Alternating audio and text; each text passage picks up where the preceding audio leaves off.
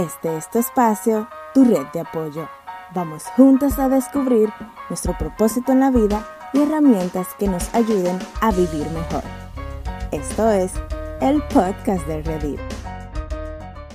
Hello, hello, estamos en un nuevo episodio del podcast de Redil y yo estoy contentísima de que tú me estés escuchando.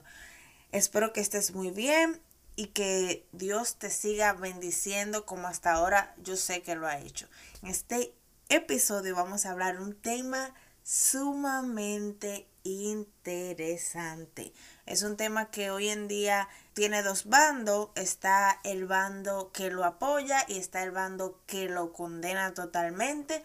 Pero en este momento vamos a hablar de dónde nace esto, quién lo inventó, cuáles son las bases bíblicas para hacer esto y por qué no debemos hacerlo. Estamos hablando del tema de declarar, manifestar, arrebatar y todo lo demás que se parezca a esto. Este, yo espero que con lo que voy a comenzar no dejes de escucharlo porque quién sabe si tal vez Dios te habla Sé que Dios te va a hablar a través de, de, este episodio, pero no te sientas atacada ni atacado. Mi propósito no es atacar a nadie ni condenar. Mi propósito es que sigamos creciendo y que practiquemos cosas que sí nos aporten valor, que sí estén bien y que dejemos de hacer cosas que no nos hacen bien. Estamos hablando del tema de declarar, manifestar, arrebatar y demás hierbas aromáticas. Hay muchos movimientos que se han entrado en la iglesia, pero yo creo que esta es una de las prácticas más peligrosas que la iglesia está atravesando hoy en día. Y es el tema de que tú hablas con tu boca lo que quieres y se hace, porque en tu boca hay poder para declarar que lo imposible sea posible, supuestamente en el nombre de Jesús. Como dijo una persona llamada Chuy Olivares, si tú declaras, dices, estableces, decretas y todo se hace conforme a lo que tú dices, entonces, ¿para qué quieres a Dios?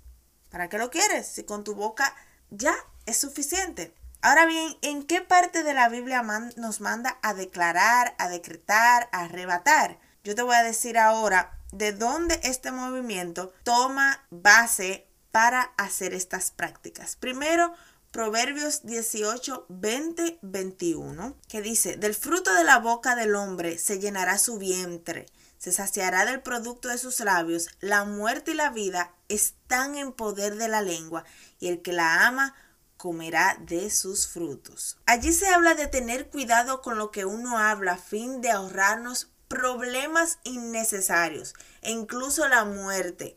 La traducción NTV dice, las palabras sabias satisfacen igual que una buena comida. Las palabras acertadas, acertadas traen satisfacción.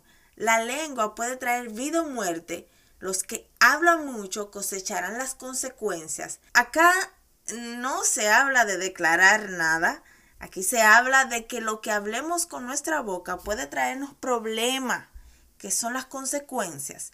Recuerden que la lengua solo la puede domar Dios. Otra base bíblica que tiene el movimiento del arrebatar, del declarar, es 2 de Corintios 4, 13, que dice, pero teniendo el mismo espíritu de fe conforme a lo que está escrito, creí por lo cual hablé. Nosotros también creemos, por lo cual también hablamos. Según esa base bíblica, obviamente, si uno la tergiversa, obviamente vamos a decir, claro, si yo lo creo yo lo digo, será hecho. Ahora bien, si vemos el texto bíblico en su contexto, nos muestra que Pablo no habla de declarar cosas para que pasen, sino de predicar el Evangelio aunque tengamos dificultades.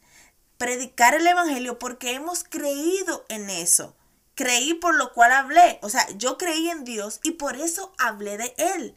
Hermano, tenemos que tener mucho cuidado. Número, número uno con las interpretaciones bíblicas y número dos con lo que estamos adoptando. Muchas veces no nos ponemos nosotros mismos a estudiar el versículo bíblico y mucho menos el contexto y comenzamos a hacer cosas porque fulana lo hizo, porque fulano lo hizo. Debemos de analizar. Otra base bíblica que toman los arrebatadores, los declaradores, es Mateo 17:20. Dice, si tuvieran fe, aunque fuera tan pequeña como una semilla de mostaza, podría decirle a esta montaña, muévete de aquí hasta allá, y la montaña se movería. Nada sería imposible.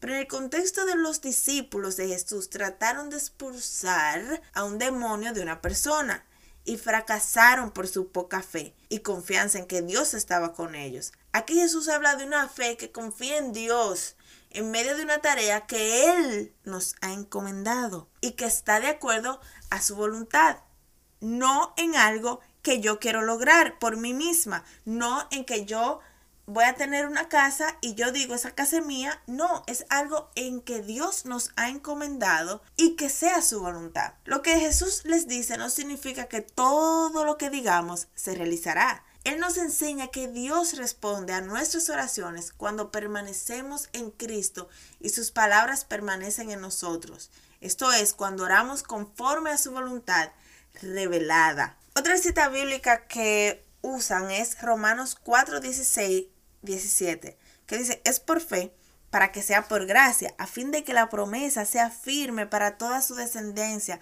no solamente para la que es de la ley, sino también para la que es de la fe de Abraham, el cual es padre de todos nosotros, como está escrito. Te he puesto por padre de mucha gente delante de Dios, a quien creyó, el cual da vida a los muertos y llama las cosas que no son como si fuesen. Me da risa porque cuando, o sea, cuando decidimos tomar la Biblia a nuestro antojo, suceden este tipo de cosas. Es tan evidente que se está hablando de que el que llama las cosas que no son como si fuesen, el cual da vida a los muertos, es de Dios. Aquí Pablo habla sobre la promesa que Dios le dio a Abraham.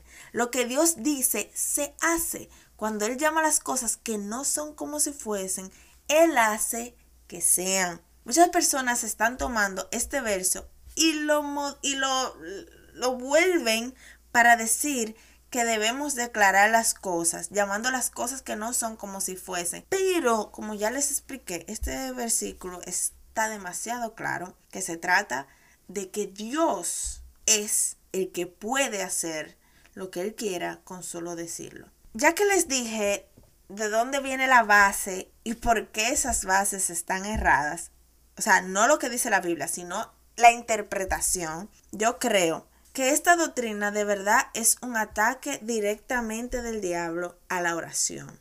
Es como que tú puedes hablar y Dios lo cumple, como que si Dios fuera el genio de la lámpara de Aladino. ¿Ustedes han visto esa película? Que el tipo nada más frota la lámpara y sale un, un genio y le cumple sus deseos.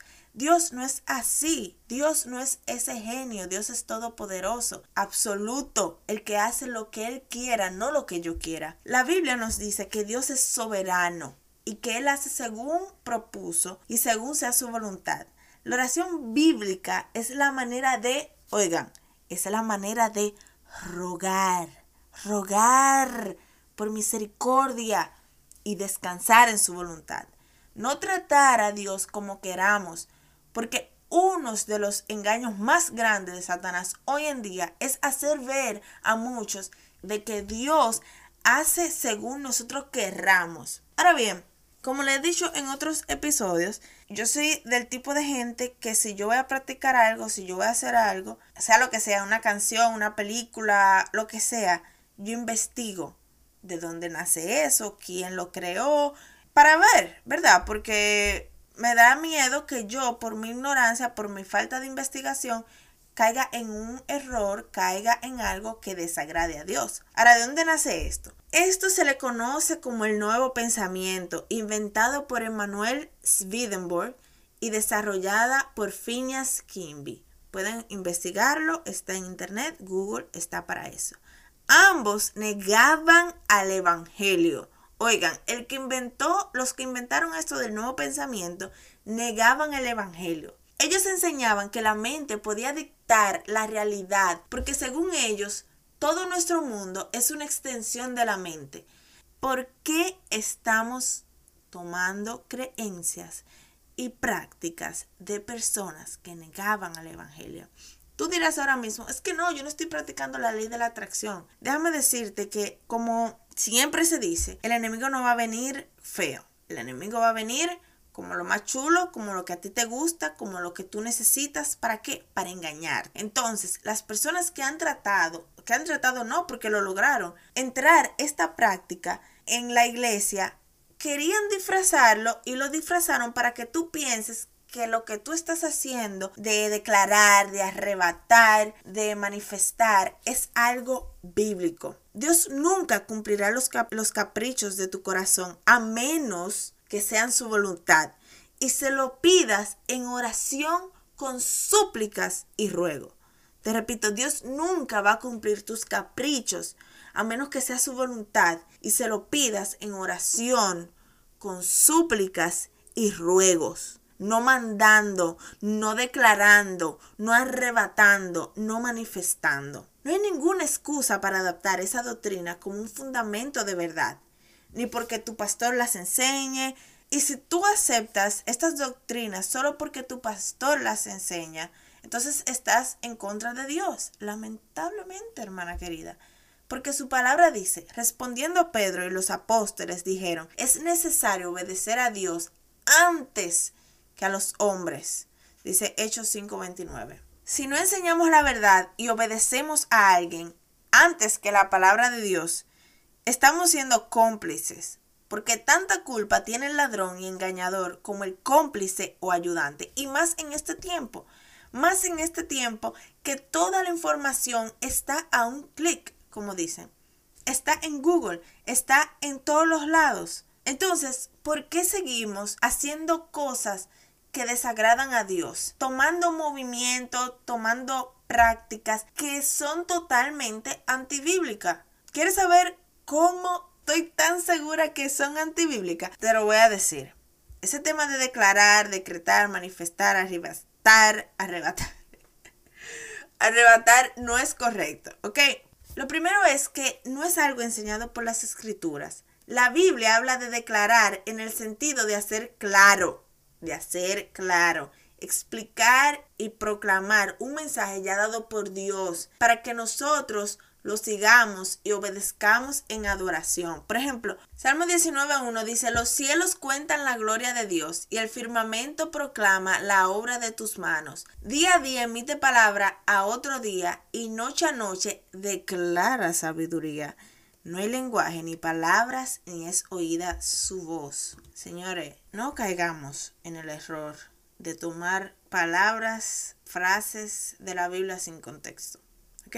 Declarar en el sentido de forzar que ciertas cosas pasen no es significado que aparezca en las escrituras. Y si usted lo encuentra, mándemelo, por favor. Es más bien una práctica que emula la magia, la brujería pagana, tan detestada por Dios y los profetas bíblicos. Eso es un tema que podemos abordar, lo de la magia y la brujería, en otro episodio. No se sorprenda, pero si usted está haciendo, diciendo palabras declarando y haciendo conjunto de palabras para que cosas pasen, eso es lo mismo que hacer un hechizo. Se supone que debemos de orar, orar, rogar. Número dos, la diferencia entre la fe bíblica y la fe pagana consiste precisamente ¿eh? en reconocer que mi vida está solamente en las manos de Dios y no en las mías. Intentar asegurar o cambiar mi futuro por medio de afirmaciones mías, aún usando el, vocabulario bíblico, es evidencia de falta de fe en Dios y excesiva confianza en el hombre. Yo creo que esto es una práctica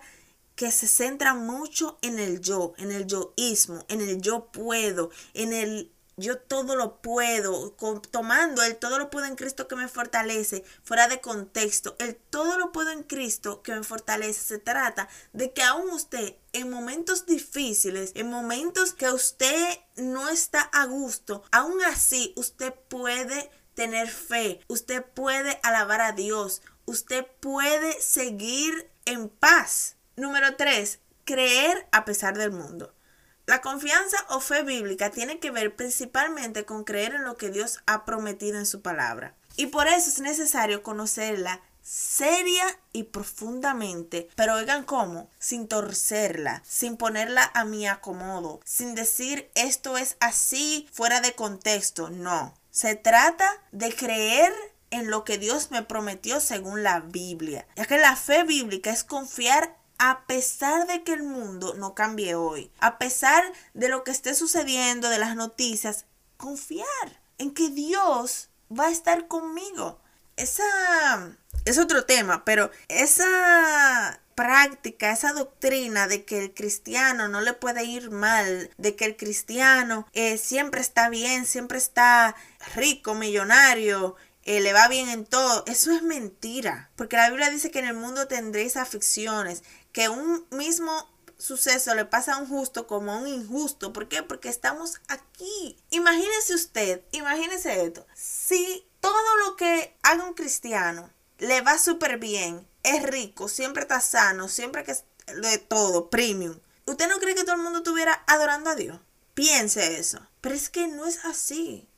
Dios nos promete paz aún en la tormenta. Paz que sobrepasa entendimiento. ¿Sabe lo que significa paz que sobrepasa entendimiento? Que aún uno pasando por momentos difíciles, momentos inciertos, usted tiene paz porque Dios está con usted. Que la gente lo vea y le diga, Dios mío, pero ¿cómo esta persona tiene paz? ¿Cómo esta persona está tranquilo si, le, si está mal? Eso es paz que sobrepasa entendimiento. Número cuatro, creer solo en lo que Dios promete. Solo en lo que Dios promete. La fe bíblica no enseña que cualquier cosa que el creyente espere le será concedido si tan solo lo cree convencidamente y ciegamente lo declare. La convicción de lo que se espera de Hebreos 11.1 no es lo que el creyente se proponga esperar, ¿eh? No es, ay Dios mío, Señor, no es lo que yo me propongo esperar, es más bien lo que Dios nos dice que debemos esperar. Número 5. Sorry, me voy a bajar un poco porque estoy como, estoy como alterado porque este tema para mí es demasiado importante porque creo que se está engañando demasiado, demasiado a la gente. Entonces por eso vemos mucha gente que ya no tienen fe, simplemente porque piden algo y declaran, arrebatan, whatever, y no pasa. Que usted le dice a una mujer que una campaña de dama está arrebatando que su hijo salga de la calle y arrebate, arrebate, arrebata, y el hijo no sale de la calle. ¿Qué significa eso? Que le faltó fe. El arrebatar, el declarar, no significa que las cosas van a pasar. Tenemos que buscar el significado de la palabra arrebatar, declarar, manifestar, etc. Entonces, como le dije, el asalto directo contra la verdadera oración este temita. Declarar al estilo de muchos predicadores, cantantes de hoy en día es un asalto directo y un sustituto barato al espíritu de la oración cristiana. La Biblia en ningún momento nos menciona a Jesús o a cualquier persona de Dios que oró diciendo declaro, diciendo arrebato, arrebato que los muros se van a caer. Declaro que los muros se van a caer. En ningún lugar de la Biblia dice eso, mi hermano. En lugar de orar en confianza de que Dios tiene mis necesidades bajo control y esperar en su voluntad, el creyente es motivado a cambiar su realidad vía el optimismo humanista. Eso es lo que está pasando en la mayoría de las iglesias hoy en día. Estamos siendo motivados a tener un optimismo que es hasta tóxico ya que la palabra tóxica está tan de moda. Eso es un optimismo tóxico. Según esta distorsión, el creyente puede hacer que baje el reino ya con solo mandarlo, ya venga tu reino, Declaro que viene tu reino. Señores, ¿cómo yo puedo pensar? ¿Cómo yo puedo pensar que yo le puedo decir a Dios, declaro que eso va a pasar? ¿Cómo yo puedo pensar eso? Cuando yo debo de ser un siervo, cuando yo tengo que estar por abajito. Dios. Número 6. Eso, esto, como ya le dije, es una copia de una filosofía secular, o sea, no cristiano. Este declarar es la versión religiosa de la filosofía deconstruccionista, palabrita dura esa, secular, en la que el mundo es creación del lenguaje humano, la idea a fondo es que si cambias el lenguaje terminarás cambiando la realidad.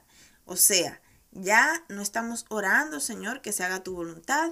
Señor, por favor, Señor, te ruego, Señor, te pido. Ahora es, Señor, declaro, Señor, arrebato, Señor, decreto. Tenemos que tener mucho cuidado. ¿eh? Número 7. Antesala de la apostasía. El declarar de varios predicadores de la prosperidad es un atentado directo contra el esperar en Dios. Es una exhortación a tomar nuestra vida en nuestras manos y afirmar nuestro valor frente al mundo. ¿Qué valor puede tener usted? ¿Qué valor puedo tener yo que no sea el valor que Dios me dio? Fuera de Dios no somos nada y no podemos hacer nada. Esta es una espada de dos filos porque aunque sea enormemente atractivo, de verdad, de verdad que es atractivo. O sea, tú ver gente practicando el manifestar, el declarar y que ciertas cosas se le den, te, tú te pones como un mundo, wow, pero yo debería de hacer eso porque a ellos le está funcionando. Pero ahí es que viene el enemigo engañando. Esto también es una fuente de desánimo, de depresión, cuando lo declarado no llega. Número 8. El confesar bíblico, que, o sea, el confesar que muchos usan como sinónimo de declarar mágico, en la escritura generalmente se da en un contexto de expresar nuestro pecado, en Salmo 32, 5 y del 38 al 18. Nuestra conversión, nuestra limitación y confianza en que Dios, el Padre, el Hijo y Espíritu Santo tendrán la última palabra. Eso es lo que nosotros debemos de confesar. Usted debe de confesar su pecado, su conversión, su limitación y su confianza en que Dios, el Padre, el Hijo y el Espíritu Santo tendrán la última palabra en este mundo y en todo lo que acontezca. Todo eso está en la Biblia y usted lo puede buscar de que solamente esas cosas debemos de confesar. Lo central de la confesión cristiana no es reconocer mi capacidad para cambiar la realidad. Lo central de la confesión cristiana es reconocer que el que decide y manda, ¿quién es? Digan, el Señor. No yo, sino Dios. Se nos exhorta a confesar el nombre de Dios, hablar de su grandeza y no de la nuestra. No, no se trata de mí. Escuchas ese episodio de no se trata de ti, se trata de Dios, no se trata de Energy. Debemos de confesar de quién es Dios, de su grandeza, para que lo busquen, para que lo adoren. Número 9. Buscar el decreto de Dios. Ay, Dios mío. Eso de decretar, Dios mío, el soberano es solo uno, es solo uno. Métase eso en su mente. El soberano es solo uno. El único que puede decir, muévete, eso se va a mover, es Dios. Usted va a orar, usted va a tener fe, usted va a rogar, usted va a implorar a Dios para que eso que usted necesita pase. Solo Dios tiene el derecho a decretar. Y así lo va a hacer siempre, así va a ser siempre. En la escritura, la única vez en que los humanos decretan algo es el ejemplo de los reyes paganos durante el exilio de Israel en Babilonia. Todas las otras veces en las que la terminología de decretar se usa en la Biblia tiene que ver con obedecer los mandamientos y estatutos escritos que Dios ha entregado a su pueblo. Dios ha decretado que se deba obedecer su palabra solamente y que se deje de estar buscando y oyendo otro tipo de decretos. Número 10. Evangeliza y no arrebates. Arrebatar o atar. Oigan, esto es muy importante. Arrebatar o atar para darle órdenes a Satanás es una interpretación muy infantil de los pasajes bíblicos que usan esa esas palabras. La expresión atar y desatar era común en la fraseología legal judía. Por eso es que le digo que es demasiado importante estudiar la Biblia, el contexto histórico, los significados de las palabras y también es muy importante tener varias Biblias para ver varias terminologías. La fraseología judía le da, el, le da el significado de declarar algo como prohibido o declarar, lo permitido. Pedro y los otros discípulos debían continuar la obra de Cristo en la tierra, predicando el Evangelio y declarando la voluntad de Dios para el hombre. Y ellos estaban dotados con la misma autoridad que él poseía. En Mateo 18, 18 también hay una clara referencia al atar